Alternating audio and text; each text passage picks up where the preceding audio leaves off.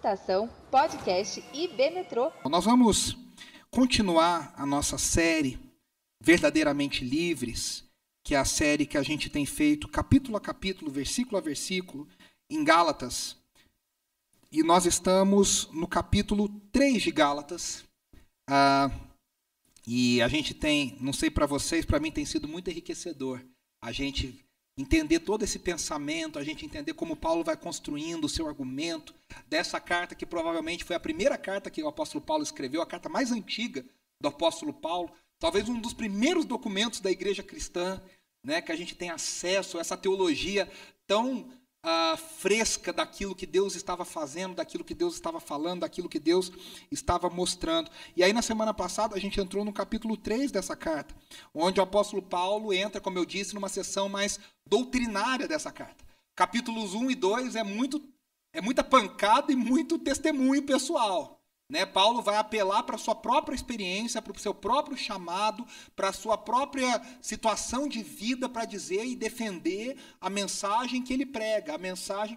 Ah, eu, eu, sempre digo isso, né? A gente tem uma, um, uma necessidade no mundo contemporâneo de se defender. Eu luto com isso demais. A gente tem a necessidade de se defender o tempo inteiro, né? A gente fica se justificando, a gente fica se defendendo. E a gente olha para Paulo e parece que Paulo está aqui se defendendo, né? Ó, oh, falaram que eu sou isso, mas eu não sou, não. Não, Paulo não está se defendendo. Ele está se defendendo, mas na verdade ele está defendendo a mensagem que ele prega. Porque se ele não fosse quem ele fosse, a mensagem que ele prega não é uma mensagem confiável. E aí, agora, nos capítulos 3 e 4, a gente vai terminar o 3 hoje, se Deus assim permitir, uh, ele está agora passando por uma parte mais doutrinária, uma parte mais densa das Escrituras, para dizer qual é a mensagem que eu prego e por que, que a mensagem que vocês estão pregando está errada. Falando para os mestres judaizantes. Né? No mundo de hoje, a gente também tem muito ah, muito dedo, às vezes, para falar que alguém está errado, né? No politicamente correto, a gente não pode falar que a pessoa está errada. Tem, tem, tem, escola que fala para o professor que o professor não pode falar para o aluno que o aluno está errado. Quanto que é 2 mais 2? 5? A pessoa fala, então, não é bem 5, é uma. Vejamos por um outro lado. Quer dizer, a professora não pode falar, está errado, você tem que fazer. Então, existe toda um, uma agenda politicamente correta trabalhando nesse sentido, para dizer que não há certo e não é errado. Né? Até nas coisas matematicamente. Uh, gente, cá entre nós, né? Até que a Terra é redonda, tem gente questionando hoje, né? Então, assim, é, o mundo de hoje, a gente tem dificuldade de falar que algo está errado. E Paulo, ele dá dois exemplos aqui. Primeiro, que ele já contou que ele chegou na cara de Pedro, contra a vontade, numa situação difícil. Não é que ele gostou de fazer isso. Mas ele falou: Pedro, você está errado. Você está vivendo uma, falando uma coisa e fazendo outra. Você está sendo hipócrita. E agora ele olha para os judaizantes e está dizendo: essa mensagem que vocês estão pregando, e eu sempre lembro, qual é essa mensagem? A mensagem é que as pessoas são salvas em Jesus, elas recebem o Espírito Santo em Jesus, e agora elas precisam praticar a lei judaica para que esse evangelho seja eficaz. Eles não negam Jesus, eles não negam o Espírito Santo. Eles querem acrescentar algo a Jesus e ao Espírito Santo. E eles falam: olha, então vocês vão para a lei. E a lei é interessante. E talvez na cabeça desses judaizantes, e como nós vamos ver nesse capítulo, eles vão dizer o seguinte: olha, primeiro veio a promessa a Abraão e depois veio Moisés. Então significa que a gente recebe pela fé como Abraão, mas a gente também recebe a lei como Moisés. E Paulo vai dizer: vocês não estão entendendo nada. Não é porque Moisés veio depois de Abraão que ele precisa ser acrescentado a Abraão. E o que, que Paulo vai fazer no restante do capítulo 3? Na semana passada a gente falou dos versículos 1 a 5, e hoje nós vamos falar do 6 ao 14, e depois do 15 ao 29. O que, que Paulo está dizendo? Paulo está dizendo o seguinte: o que está acontecendo, na verdade, é que vocês não estão entendendo qual é a natureza do chamado a Abraão e do chamado a Moisés. E qual é o nosso chamado. E aí, Paulo, agora, então, eu, eu falei, na semana passada, né, a gente falou que Paulo ele está falando sobre escravidão e liberdade. Quem está na mensagem errada está escravo. Permanece escravo. Quem segue a verdade, é o que diz João, a verdade liberta. A verdade, ela traz verdadeira liberdade. Então, no trecho que a gente leu na semana passada, nos primeiros cinco versículos dessa carta, Paulo está falando da superioridade do evangelho sobre o judaísmo, e ele está falando sobre a superioridade do espírito sobre a carne, e ele está falando sobre a superioridade da fé sobre as obras. Ele está dizendo: ninguém é salvo por obras. E aí ele vai continuar esse argumento. E aí, nos primeiros cinco versículos, a gente falou semana passada. Paulo fala: gente, lembra a experiência de vocês. Quando eu que parecia que Cristo tinha sido pintado na frente de vocês crucificado. Vocês estavam podendo ver, enxergar. Vocês estavam, sabe quando a gente, eu não sei quem tem, quem tinha esse costume ou quem ainda tem, que é muito gostoso, de ouvir jogo de futebol pelo rádio, né? Cara, é uma, é uma outra experiência, é uma outra coisa. E aí você pega uns gênios do rádio assim, eu não vivi isso, mas eu escuto no YouTube, o Milton Neves bota na rádio de vez em quando, você escuta o Fiore Giliotti, você escuta o Osmar Santos narrando. Cara, esses caras eram gênios que, que eles faziam? A pessoa não estava enxergando, ela não estava vendo a imagem, mas parece que você estava vendo o jogo. Tanto que as pessoas antigas que só ouviam pelo rádio, às vezes falam assim: ah, porque a seleção mais bonita que eu vi. Não, você não viu, você ouviu. Mas você, você ouvia tão bem, a pessoa descrevia tão bem, que é como se você tivesse vendo. Você sabe aonde a bola está, você sabe de que lado do gol que é, que torcida que é, como é que você conseguia uh, visualizar. Né? E o que Paulo está dizendo é: eu preguei Cristo crucificado tão bem para vocês, que é como se vocês conseguissem ver. E aí ele fala: e quando vocês creram nessa mensagem, vocês receberam o Espírito. E aí a pergunta que ele faz é para os Gálatas: vocês receberam o Espírito por fé ou vocês fizeram alguma coisa para receber o Espírito? E a resposta implícita é: vocês não fizeram nada. Vocês apenas creram. Vocês creram e receberam o Espírito. Lembre-se, que o Espírito Santo não é algo ocasional, não é um, não é um bônus. Hoje, quando você vai comprar um curso online, todo mundo coloca, né, Andrés? Lá no, no molde do pessoal lá do marketing uh, digital, o pessoal fala, coloca um bônus. Né? Então, todo curso online você fala assim, ah, você vai receber de bônus. O Espírito Santo não é um bônus. O Espírito Santo é uma chancela, é, é, é o selo dizendo que a obra de salvação foi completada na vida daquela pessoa. O Espírito Santo é a, a, a, completude ainda que, eu digo completude, claro que não até a, a parousia, mas eu digo, no que, no que pode acontecer na nossa vida aqui, o Espírito Santo é o término dessa obra. A gente crê em Jesus, a gente confessa Jesus e a gente recebe o Espírito que sela a nossa vida, preparando para o dia final. E Paulo está dizendo: vocês receberam o Espírito e vocês não fizeram nada por isso. Vocês não deram dinheiro, vocês não fizeram nada, vocês não, não, não, não fizeram obra nenhuma.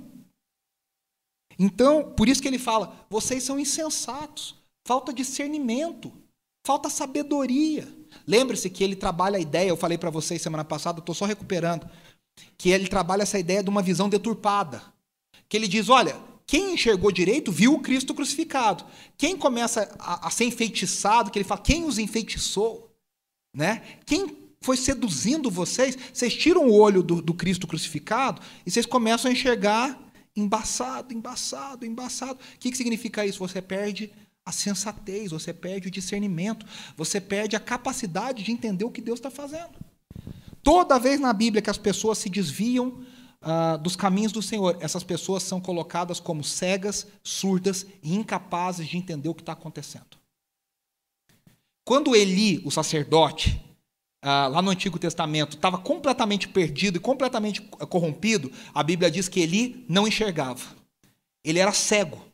A cegueira física de Eli era um sintoma de uma cegueira espiritual. Os filhos dele aprontavam, aconteciam, faziam e ele não fazia nada. Tanto que Deus precisou levantar uma criança, um jovenzinho, que foi Samuel. A gente não sabe ao certo qual a idade que Samuel tinha, mas o sacerdote não ouviu a Deus. Um jovenzinho ouviu a Deus e entendeu o que Deus estava fazendo. Então Paulo fala, Gálatas, vocês são insensatos, não porque vocês são é, é, falta a vocês inteligência, mas porque vocês perderam Cristo crucificado de foco, e agora vocês estão começando a, a ser seduzidos por outro discurso, por outra mensagem. Eu não sei vocês, às vezes a gente vai a algumas igrejas que não são saudáveis na sua pregação, na sua vida.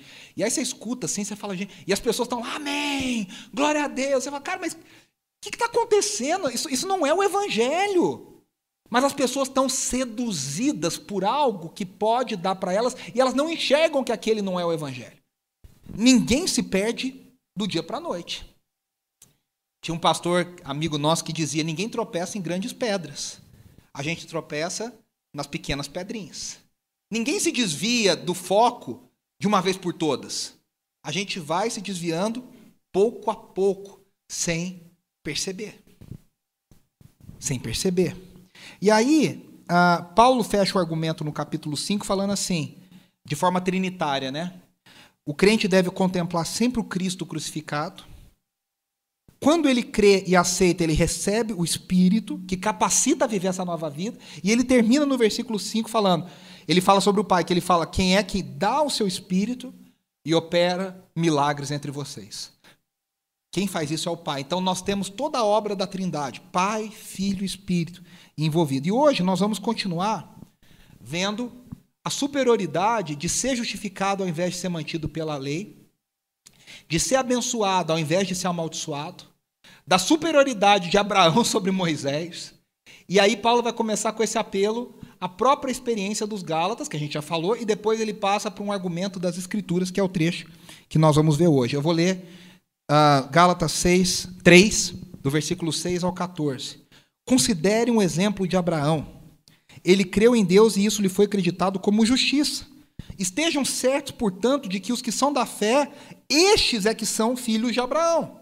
Prevendo a Escritura que Deus justificaria pela fé os gentios, anunciou primeiro as boas novas a Abraão. Por meio de você, todas as nações serão abençoadas. Assim, os que são da fé são abençoados juntamente com Abraão, homem de fé. Preste atenção, só vamos entender aqui, a gente vai milçar, mas preste, preste atenção no que Paulo está fazendo. O que, que o judeu se gloriava? Acima de tudo. O judeu se gloriava em ter nascido judeu, em ter sangue judeu. O judeu tinha em si uma superioridade racial.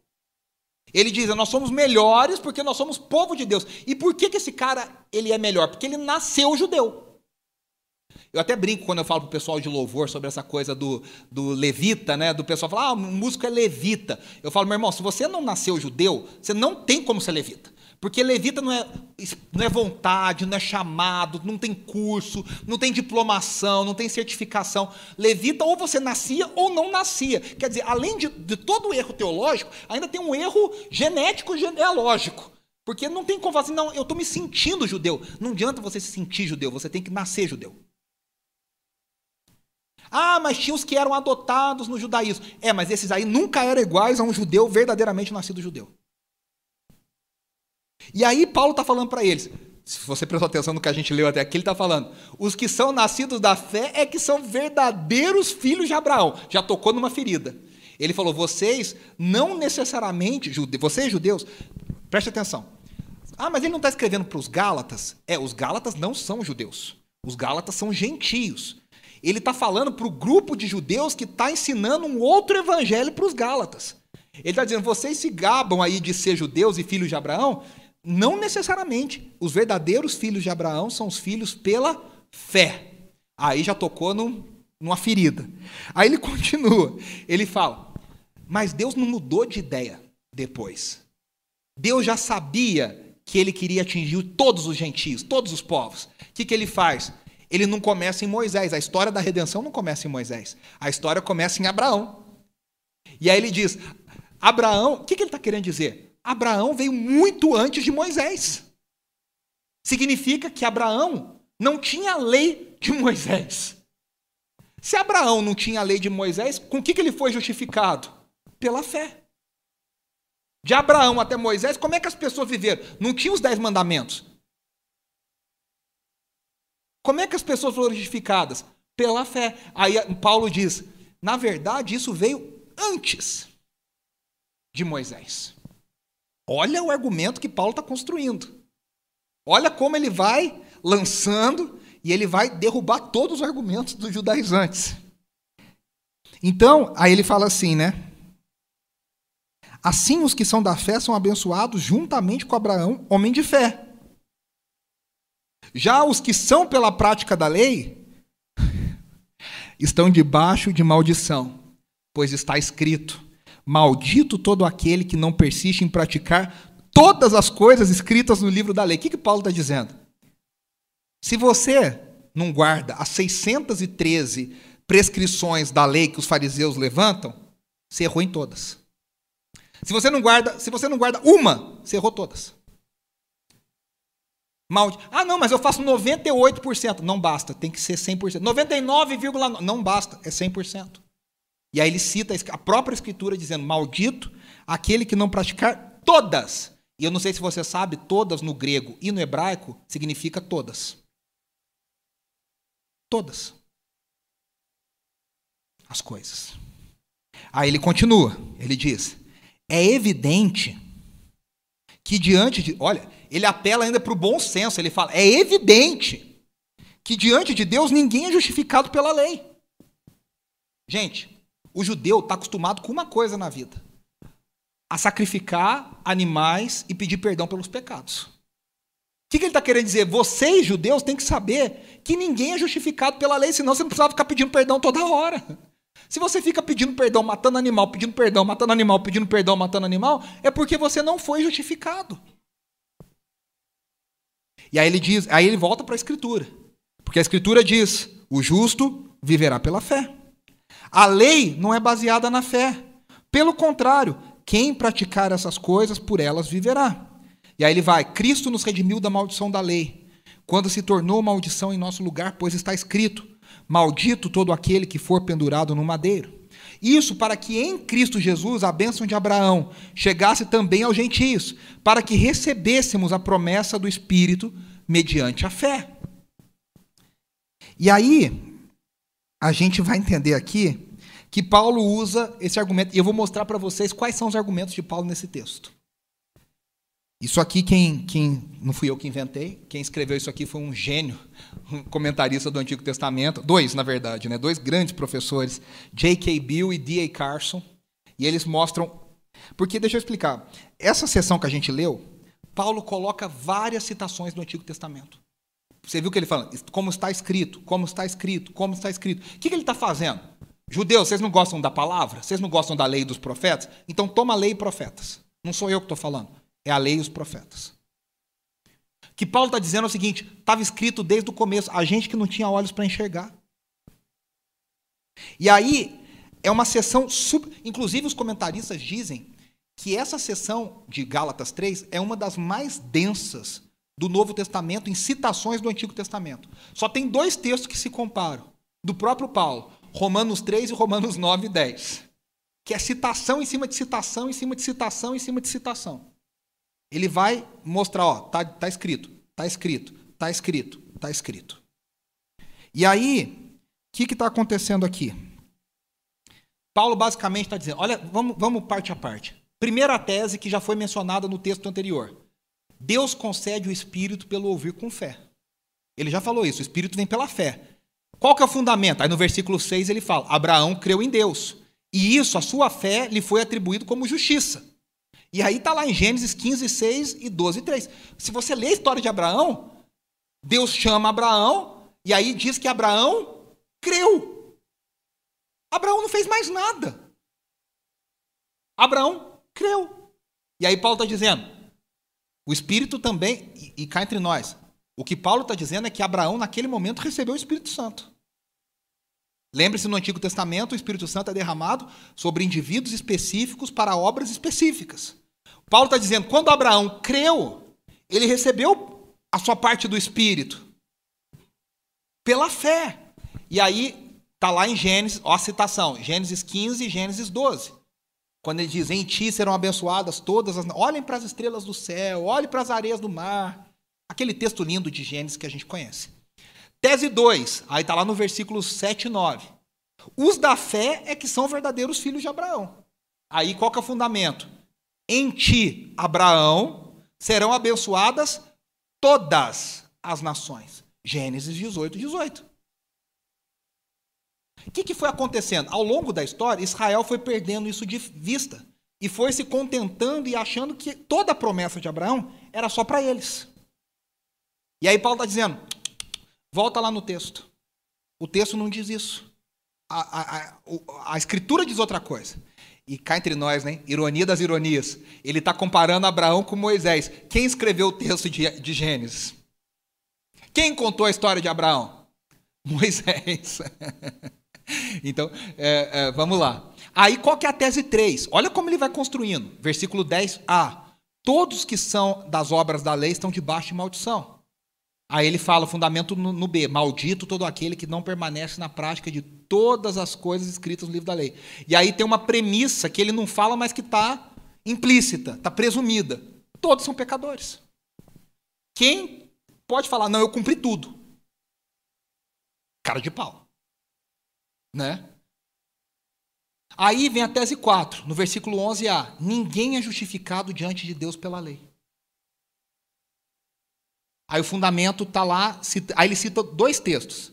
Ele cita Abacuque, eu coloquei errado, eu coloquei Hebreus ali, mas é Abacuque, Abacuque 2,4, e ele cita Levítico 18,5. Que são dois textos que dão a ideia do justo, com outras palavras, mas está lá. O justo vive pela fé.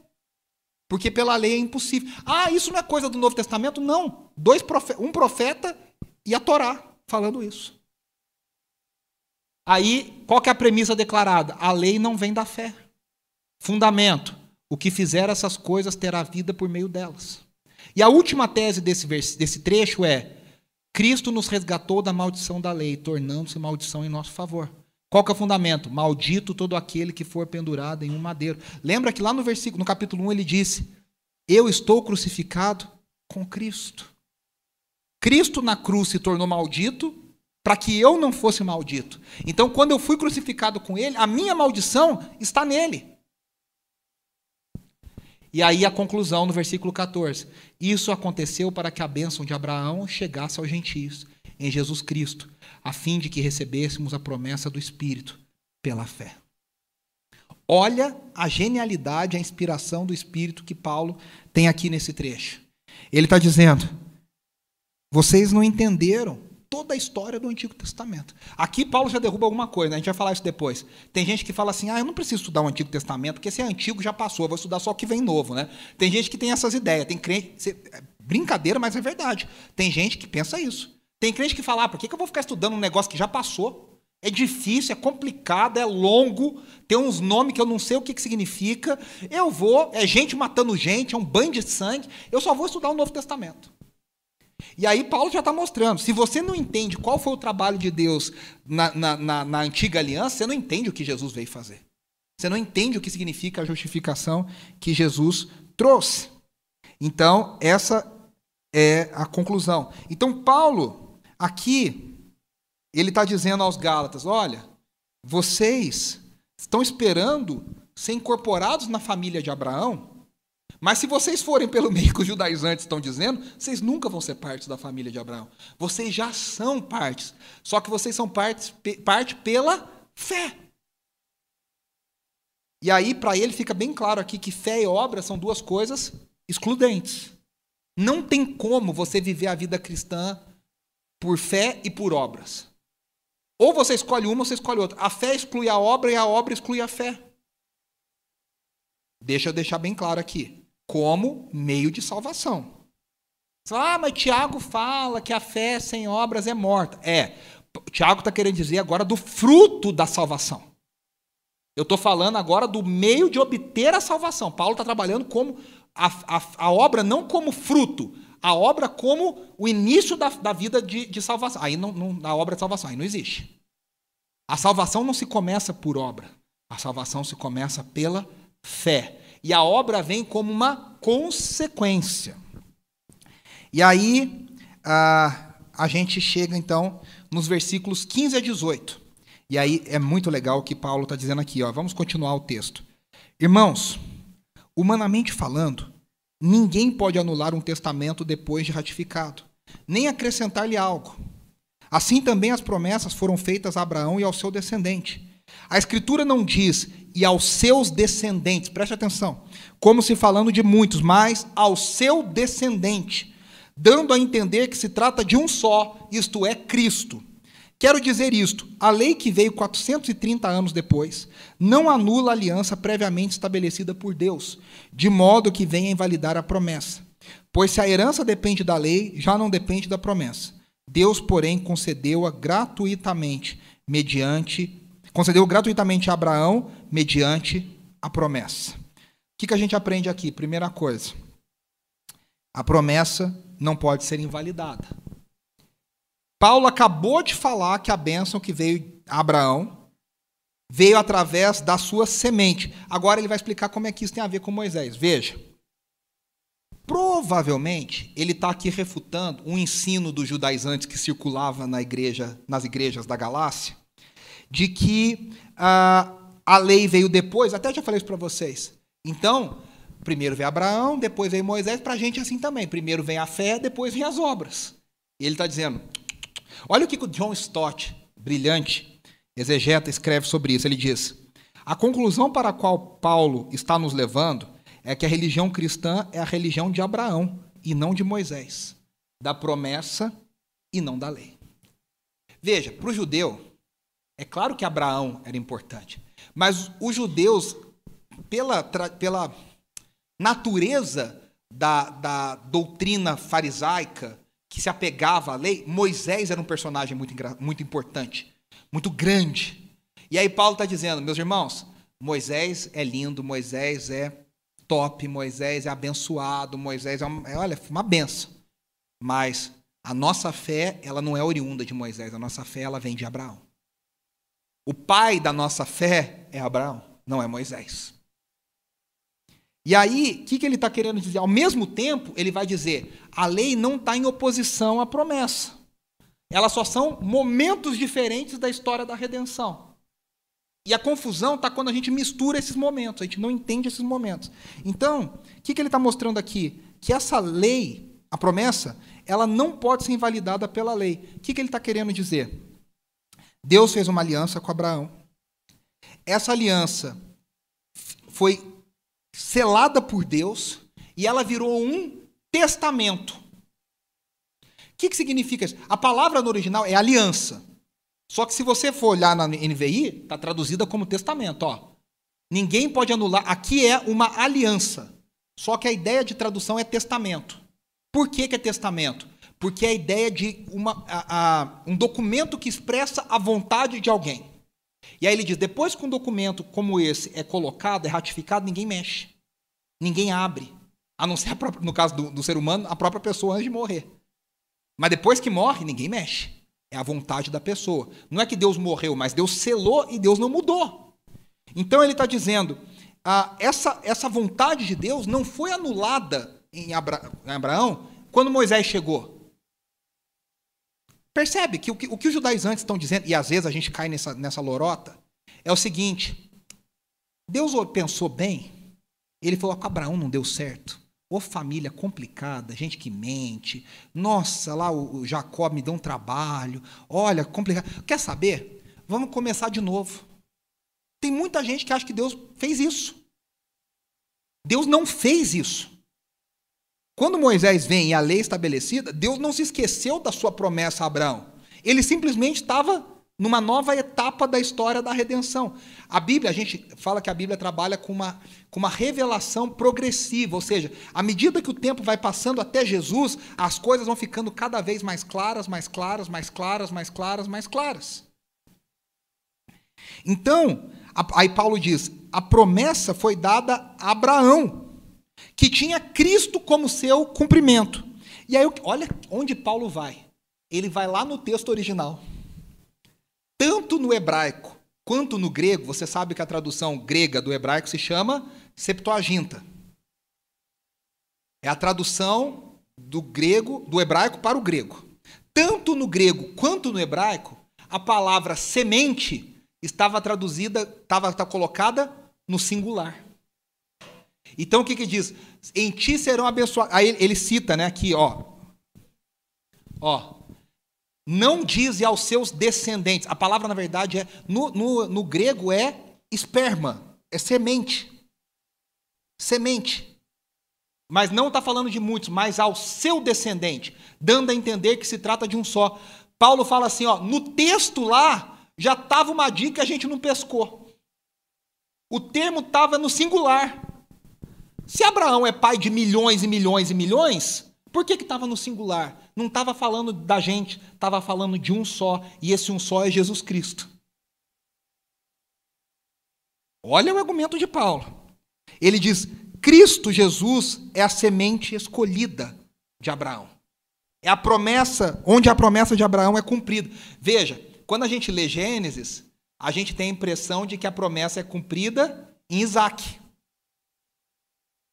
Paulo está falando, volta lá e lê de novo, não é Isaac. Cá entre nós, até, até tem uma dica lá em, em Gênesis que não é Isaac. Porque o texto de Gênesis passa por Isaac. A ênfase de Gênesis é em Abraão, pula Isaac, Jacó e um dos filhos de Jacó, que é José. Isaac é um ampassant, assim, é um negócio assim, ó. Já era uma dica. Não é Isaac que é a semente de Abraão. A semente de Abraão é Cristo Jesus. Assim como o descendente de Davi não é Salomão, é Cristo Jesus. E aí ele vai usar um outro argumento.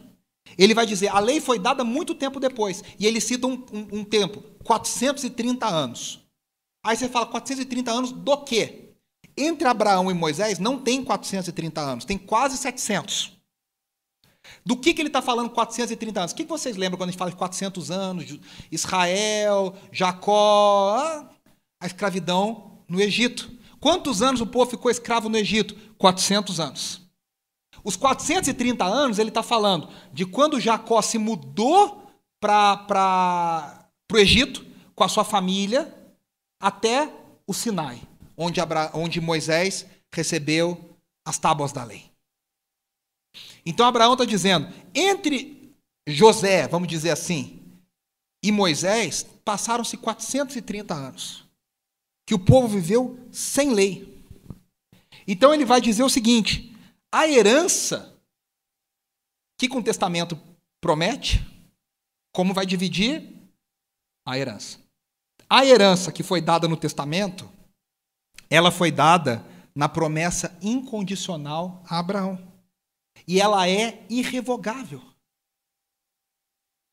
Ela é eterna. Então o que os judaizantes estão falando não faz o menor sentido. Resumindo, o argumento de Paulo é: se a salvação pela lei, se a salvação se torna pela lei, Deus mudou de ideia. Deus tentou salvar Abraão pela fé, falou: ah, não deu certo, vamos para a lei. Não é isso que Deus fez. A lei não anularia a promessa. Ou a salvação vem por obras, ou a salvação vem pela graça. Olha o que, que o Tim Keller escreve sobre essa passagem. Tim Keller diz: Para a promessa gerar resultado, ela só precisa ser objeto de fé. Ou seja, a gente só precisa crer. Para a lei gerar resultado, ela deve ser obedecida. Então, o pano de fundo aqui é o texto de Gênesis 15, onde Deus faz essa aliança com Abraão. E você sabe qual que é o pano de fundo de Gênesis? É um texto bem tenebroso, é que a gente lê achando que é bonitinho. É um texto pesado. O que, que Deus faz? Deus coloca Abraão para dormir. Ele fica meio sonolento ali, meio atordoado. Deus pega um animal, uma pomba, corta na metade, separa as metades. Era assim que era feita uma aliança no, antigo, no, no, no mundo antigo. Um animal colocado metade, uma parte para cá, uma parte para cá, e as duas partes andavam entre as metades. Quando as duas partes andavam entre as metades, se dizia: estamos selando um acordo. Só que no texto de Gênesis 15, o animal partido está lá, Deus desce e anda entre as metades, só que o que faltou no texto de Gênesis? Abraão não passa no meio das metades. Abraão está lá meio aturdido. O que, que significa isso? O, que, o pano de fundo que Paulo está dizendo é o seguinte: a aliança de Deus com Abraão, ela só é sustentada pela palavra de Deus. Abraão não fez nada para acrescentar nessa aliança. E aonde essa promessa foi cumprida? A promessa foi cumprida em Jesus Cristo. Tanto que a palavra Cristo significa o Messias, o ungido, o escolhido. A promessa que começa pela graça, Paulo está dizendo, vai terminar na graça. Não tem como começar na graça e terminar na lei. A promessa que começa na graça termina na graça. Tá dando para entender? Aí a gente chega na terceira parte desse texto, que é do capítulo, versículo 19 ao 25. Aí ele fala a pergunta: qual era então o propósito da lei? Aqui é como se os judaizantes estivessem conversando com Paulo. Paulo imagina o que, que eles vão falar. Ele falou tudo isso, o que, que os judaizantes vão falar? Então, peraí. Se só tinha Abraão, para que, que Deus deu a lei então? talvez alguns de vocês tenham pensado isso. Ué, se Deus queria salvar por graça e salvou por graça, por que, que no meio ele colocou a lei? A gente acha assim que às vezes é fácil simplificar as coisas, né? Ué, mas por que que, né? A gente, olhando, quando, como diz o, o Márcio na sua canção, quando a gente sabe o fim desde o começo, aí a gente, é, é fácil falar, né? Agora, sem saber. Então os judaizantes perguntam, qual que era o propósito da lei? Aí Paulo responde, foi acrescentada por causa das transgressões, até que viesse o descendente, a quem se referia a promessa, e foi promulgada por meio de anjos pela mão de um mediador. Preste atenção. Contudo, o mediador representa mais de um, Deus, porém, é um. Nós vamos falar desse versículo já já. Então a lei opõe-se às promessas de Deus? De maneira nenhuma. Pois se tivesse sido dada uma lei que pudesse conceder vida, certamente a justiça viria da lei. Aí ele continua: Mas a Escritura encerrou tudo debaixo do pecado, a fim de que a promessa que é pela fé em Jesus Cristo fosse dada aos que creem. Antes que viesse esta fé, estávamos sob a custódia da lei, nela encerrados, até que a fé que haveria de vir fosse revelada. Assim, a lei foi o nosso tutor até Cristo, para que fôssemos justificados pela fé. Agora, porém, tendo chegado à fé, já não estamos mais sob o controle do tutor. Qual que é o propósito da lei? Paulo vai responder, responder. Primeira coisa, tá? Se você ler Romanos, se você ler Gálatas, se você ler outras passagens, Paulo nunca fala, nunca fala que a lei é desnecessária. Paulo vai dizer, a lei tem um papel. A gente só tem que entender qual é o papel dela. Então o que, que ele vai dizer? A lei aponta para Cristo. Como que a lei faz isso? A lei faz isso mostrando o seguinte: o que, que tinha que ficar claro na lei? Gente, nós tentamos por séculos e séculos e séculos obedecer esse negócio. Ninguém conseguiu obedecer. O que, que fica claro? A gente precisa que o próprio Deus venha obedecer por nós.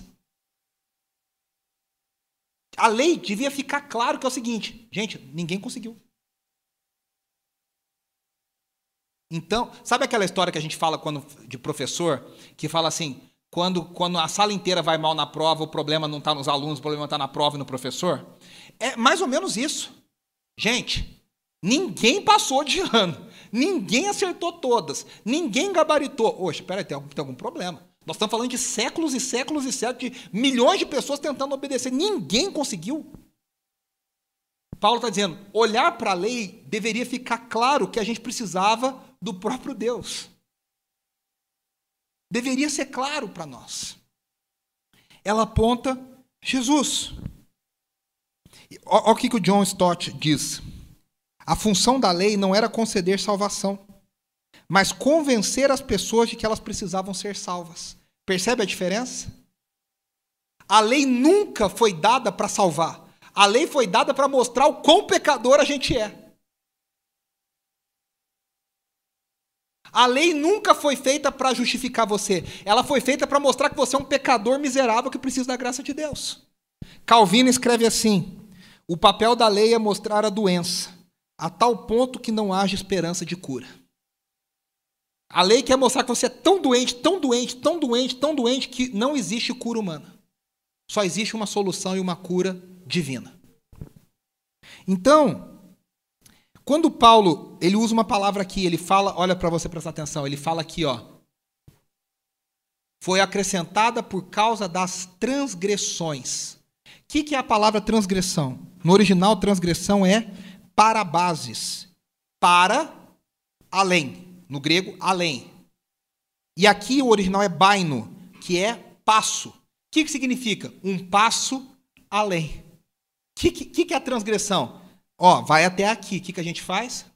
Gente, vamos falar pelo meu filho. Daqui a pouquinho isso vai começar a manifestar. A natureza pecaminosa, daqui a pouco você manifesta. É bonitinho, é fofinho, é lindo, mas o Adãozinho, ó, brota. Você fala para a criança, até aqui. O que, que a criança faz? Eu fazia isso, você fazia isso. Você, uma, você fica assim, ó, pisando na linha, aí o pai não está olhando, você vai lá e põe o pezinho um pouquinho para cá, para o pai falar assim: olha, Sabe a linha amarela do metrô? Não ultrapasse a linha amarela. O que, que a gente gosta de fazer? A gente gosta de botar o pezinho lá do outro lado. Porque a nossa natureza é uma natureza transgressora. O Roberto Carlos já brilhantemente falou sobre isso. Qual que é a natureza do ser humano? Tudo que eu gosto é imoral, é ilegal ou engorda. É a natureza do ser humano. A gente só gosta de porcaria, a gente só gosta de fazer coisa errada. Você já viu gente falando assim: "Nossa, eu tô sonhando com uma alface". Ninguém. Porque não é da natureza humana. A transgressão é sempre querer um pezinho além. E Paulo está dizendo, e aí alguns comentaristas entendem que Paulo está usando transgressão em três sentidos. Em primeiro, a lei, né? A lei com a transgressão. O que, que a lei faz com a nossa transgressão? Paulo está três sentidos para isso. Primeiro, a lei freia a nossa transgressão. Acontece, quando fala, ó, não pode. Em alguns casos funciona, você fala, é, tá bom, não pode. Você até pensou, ah, eu vou. Não, não pode. Segundo, a lei revela a nossa transgressão. A lei fala, não pode, você fala, puxa, eu quero fazer. Ou seja, botou para fora. Revelou. Em terceiro lugar, a lei provoca a transgressão.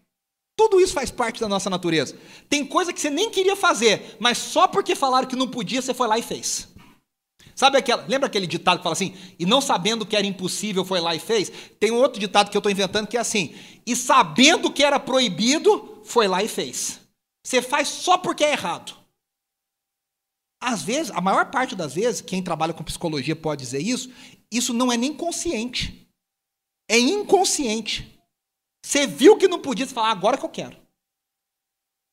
Então a lei, ela trabalha a nossa transgressão refreando, ela refreia o mal, ela revela o mal e ela provoca o mal. Só que aí no versículo 19, ele fala que essa lei aponta para Cristo o descendente. Aí o Stott volta e diz assim: só depois. Gente, isso é lindo, tá? Eu botei, é um trecho grande, mas presta atenção. Eu, eu, eu, eu fiz questão de colocar, porque isso que John Stott escreveu é lindo. Só depois que a lei tiver, a lei tiver nos ferido e nos destruído, é que admitiremos a necessidade do evangelho para curar as nossas feridas. Só depois que a lei tiver nos detido e nos aprisionado é que desejaremos que Cristo nos liberte. Só depois que a lei tiver nos levado a perder a esperança em nós mesmos é que creremos em Jesus. O que Stott está dizendo, o que Paulo está dizendo é: não tem como a gente chegar a Cristo na graça sem antes conhecer a prisão e os dissabores da lei, da sua pecaminosidade, do seu, da, do, da nossa podridão. E aí Paulo continua, num versículo muito difícil, ele fala: a lei foi promulgada por anjos ao mediador. Esse mediador provavelmente é Moisés. Porque Atos 7, Estevão fala assim, nos versículos 53. Vocês que receberam a lei por intermédio de anjos. Hebreus 2,2 fala assim, porque a mensagem que foi transmitida por anjos. Então, você fala, mas o texto de Êxodo não fala de anjo. Se você vai lá em Êxodo 20, não fala de anjo. Mas no folclore, na, na, na, na, vamos dizer assim, no, no extra escritura da, da cultura judaica, fica claro que eles acreditavam que a lei foi dada não por Deus, mas foi dada por anjos a Moisés. E aí Paulo mata aqui, ó. Vamos ver se você presta atenção junto comigo aqui, olha só. A lei foi acrescentada por causa das transgressões até que viesse o descendente. A lei só tinha validade até que Jesus fosse revelado. E aí, o versículo 20, que é esse aqui, ó. Contudo, o mediador representa mais de um. Deus, porém, é um. Alguns comentaristas chegam a dizer que há, na história da igreja, mais de 400 interpretações para esse versículo. A maior parte dos comentaristas afirma que esse é um dos versículos mais difíceis do Novo Testamento para se interpretar. No grego, a, a ideia é complicada. Mas o que, que, provavelmente o, apóstolo Paulo está querendo dizer? Ele está querendo dizer que é o seguinte: a promessa é superior à lei. Por quê? Porque a promessa não precisa de mediador. A promessa é dada diretamente por Deus. A lei precisa do mediador que é Moisés. E aí a gente continua para terminar, né? Então a lei opõe-se às promessas de Deus? De maneira nenhuma. O que, o apóstolo Paulo está dizendo? A lei e a promessa não são contrárias entre si. Elas representam diferentes aspectos da vontade de Deus. A lei expressa a justiça de Deus. A graça expressa a sua misericórdia. A promessa expressa a graça e a misericórdia de Deus. E aí, Paulo termina com essa ideia muito bonita de que a lei, ó, estávamos sob a custódia da lei, nela encerrados, até que a fé que haveria de vir fosse revelada, e foi revelada em Jesus. Assim, a lei foi nosso tutor até Cristo. Sabe ideia, vamos pegar a ideia de, de testamento de novo e de herança. Sabe quando uma criança recebe uma herança e ela é menor de idade? O que, que a lei faz? A lei coloca um tutor para aquela criança. O que, que essa pessoa vai fazer? Vai cuidar dessa herança até que essa criança atinja a maioridade legal. Acho que no Brasil não é nem 18 anos, eu acho que nesse caso é 21 anos. Se eu não estiver enganado. Ou seja, o pai, a mãe morreram, a avó deixou uma herança lá milionária, ô oh, Senhor, uma milionária para a criança. A criança não vai cuidar da herança. Vai ter um tutor, um representante legal, que quando aquela criança fizer 21 anos e for um adulto, ela vai então passar a cuidar da sua herança. O que, que Paulo está dizendo? A lei foi um tutor que Deus colocou na gente até que Cristo fosse revelado. A lei prepara o caminho até Cristo. E aí a gente chega nos últimos três versículos para encerrar. Versículos 26 a 29, ele diz assim: Olha como isso é bonito. Todos vocês são filhos de Deus mediante a fé em Cristo Jesus. Pois que, os que em Cristo foram batizados, olha que coisa linda isso, de Cristo se revestiram. Os se revestiram aqui no original é a ideia, estão se vestindo. De Cristo vocês estão se vestindo. Não há judeu, nem grego, escravo, nem livre, homem, nem mulher, pois todos são um em Cristo Jesus. E se vocês são de Cristo, são descendência de Abraão e herdeiros segundo a promessa. Aqui nesses três versículos, o apóstolo Paulo aponta três cumprimentos da promessa, e eu vou encerrar com isso aqui. Primeiro, agora, somos judeus e gregos, judeus e gálatas, judeus e brasileiros, parte da família de Deus simbolizada em Abraão. Tem dois, tem três As ali, né? Só Abraão, através de Cristo. Era Abraão, virou Abraão, Abraão. Não, não, segura essa revelação. Somos parte da família de Deus simbolizada em Abraão através de Cristo Jesus. Somos todos uma só família. Somos todos um em Cristo. E se somos parte dessa família, nós somos herdeiros da promessa. O apóstolo Paulo está dizendo, gente, vocês estão brigando por uma coisa que não existe. Agora nós somos todos de Cristo. Nós somos um só corpo, uma só família. Toda barreira foi derrubada em Cristo Jesus. Em ti, Abraão, serão abençoadas todas as famílias, a, a, você e ao seu descendente. Qual era o descendente? Cristo. Em Cristo, na cruz, na morte, na ressurreição, na descida do Espírito. Paulo está dizendo: é o mesmo Espírito que enche a gregos e judeus. É o mesmo Espírito, judeus que creem em Jesus, tá? Só para deixar claro. Porque para Paulo, o verdadeiro judeu é o que crê em Jesus. O judeu que não crê em Jesus não é judeu, não é filho de Abraão. Essa que é a sacada de Paulo. O que Paulo está dizendo é o seguinte, judaizantes, se vocês continuarem crendo na lei, os gentios são mais filhos de Abraão do que vocês. Os gentios são mais parte da família de Deus do que vocês.